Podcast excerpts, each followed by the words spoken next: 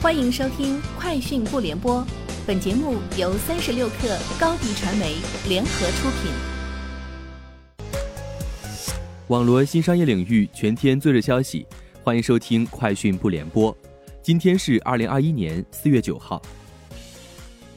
知名移动应用分析平台 Sensor Tower 发布三月中国手游发行商全球收入排行榜。国内三十七家手游发行商三月全球收入超过二十二点九亿美元，占全球手游总收入的百分之三十九点六。腾讯、网易、米哈游分列榜单前三。三十六氪获悉，日前华为发布新一代智慧屏 V 系列。据官方介绍，V 系列首次覆盖五十五英寸、六十五英寸、七十五英寸和八十五英寸四个尺寸。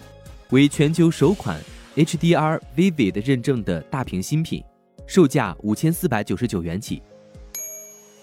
抖音电商内部正在开发一款独立的电商 App。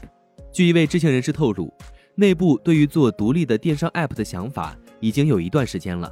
抖音电商总裁康泽宇等高管并不希望将电商业务过度依附于抖音，而是以抖音 App 为电商业务基础，向外进行新的探索。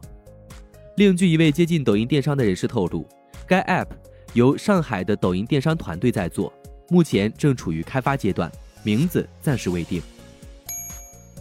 武汉经济技术开发区管理委员会与小鹏汽车正式签署小鹏汽车武汉智能网联汽车制造基地及研发中心项目投资协议，项目占地约一千一百亩，将建设整车及动力总成工厂，整车规划产能十万辆。智能手机品牌 Realme 真我发布首款曲面屏新品，真我 X7 Pro 至尊版。据官方介绍，真我 X7 Pro 至尊版搭载三星 Super AMOLED 柔性曲面屏，配备四千五百毫安时大电池及六十五瓦智慧闪充。真我 X7 Pro 至尊版发布当日，两千二百九十九元起售。针对一季度业绩预亏九亿至十一亿元。顺丰控股投资者关系总监陈希文表示，一季度亏损不是长期的问题，只是我们投入一下加大了，二季度利润会好起来，不用太担心，基本面没有太大问题，纯粹是业务量太多了，我们也投得太快了，导致利润一下就下去了。运力很多是租用的，价格波动一下贵了很多，我们始料未及。还有件量变化方面的影响，目前运输网络刚性成本比较多。有些件量没有预期多，摊分不均匀。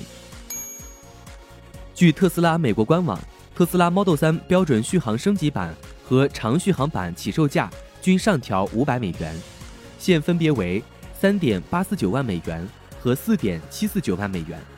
Model 3 Performance 高性能版起售价为五点六九九万美元，此前为五点五九九万美元，上调一千美元。Model Y 长续航版起售价为五点零四九万美元，此前为四点九九九万美元，上调五百美元。以上就是今天节目的全部内容，下周见。高迪传媒为数十家五百强品牌提供专业广告服务，详情请关注高迪传媒公众号或小程序。